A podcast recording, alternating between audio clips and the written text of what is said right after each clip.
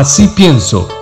con Claudio Alpizar Otoya. El día lunes, en el programa Siete Días, de mi buen amigo, cuando digo buen amigo, es ciertamente buen amigo, Rodolfo González, eh, se dio un, un reportaje que ha causado a todas luces una molestia justificada en nuestra sociedad alrededor de eh, el caso del homicidio de la anestesióloga María Luisa Cedeño, que a todas luces eh, nos conmovió y hemos sentido los costarricenses una repulsión hacia aquel hecho. Rodolfo González eh, ha ofrecido sus disculpas y ha asumido la responsabilidad por un reportaje que él también dice que le faltó equilibrio. Sin embargo, más que el reportaje, yo creo que este caso tiene otras ramificaciones que son determinantes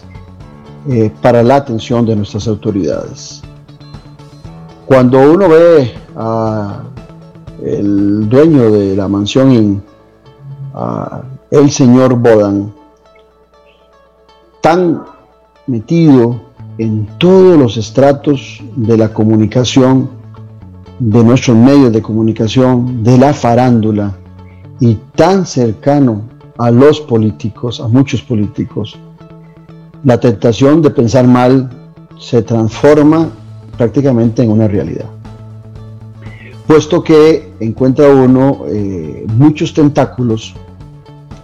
y recientemente, hace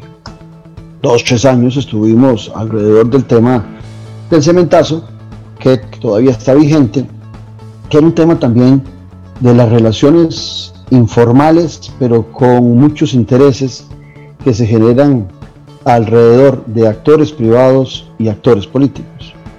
Ciertamente el caso que estamos eh, conversando el día de hoy, que estoy comentando el día de hoy de la mansión es bastante diferente del cementazo, pero no hay la menor duda que esas interrelaciones que se establecen en donde en muchas ocasiones las justificaciones de los errores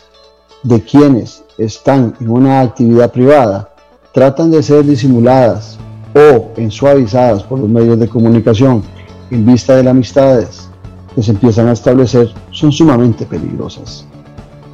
Eh, yo no dudo de lo que mi buen amigo Rolando, eh, perdón, Rodolfo González establece y da como justificación es un hombre honorable, es un, muy buen periodista, es eh, eh, también abogado y que creo fielmente en lo que él plantea de que eh, no, nunca ha sido coercionado en el medio donde trabaja para que sus reportajes tengan una línea. Y lo digo porque personalmente yo también he estado en diferentes medios y nunca he sentido la coerción para hacer algo en beneficio de alguien pero ciertamente cuando se dan actividades o relaciones tan interpersonales entre dueños de medios de comunicación y eh, personajes de dudosa reputación como el señor Bodan, empezamos a sentir en nuestro país unos concubinatos que son muy peligrosos para la política y para la justicia de nuestro país. El organismo de investigación judicial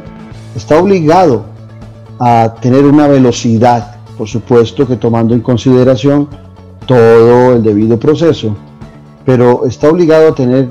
cierto grado de, velocidad y de atención sobre el caso de la anestesióloga María Luisa Cedeño. No hay duda que fue un asesinato repugnante, todos lo son, pero este tiene características especiales que nos hacen sentir una solidaridad hacia la anestesióloga aún sin haberla conocido. Y dentro del marco de lo que sufren las mujeres en una sociedad que a pesar de que ha ido abriendo los espacios, que a pesar de que ha tratado de buscar una equidad entre las relaciones de hombres y mujeres y la atención de hombres y mujeres, sigue siendo una sociedad muy desigual para ellas. Y por eso la atención que el organismo de investigación eh, judicial ponga en este caso para esclarecer y con determinación establecer los culpables es un tema fundamental en nuestra justicia. En muchas ocasiones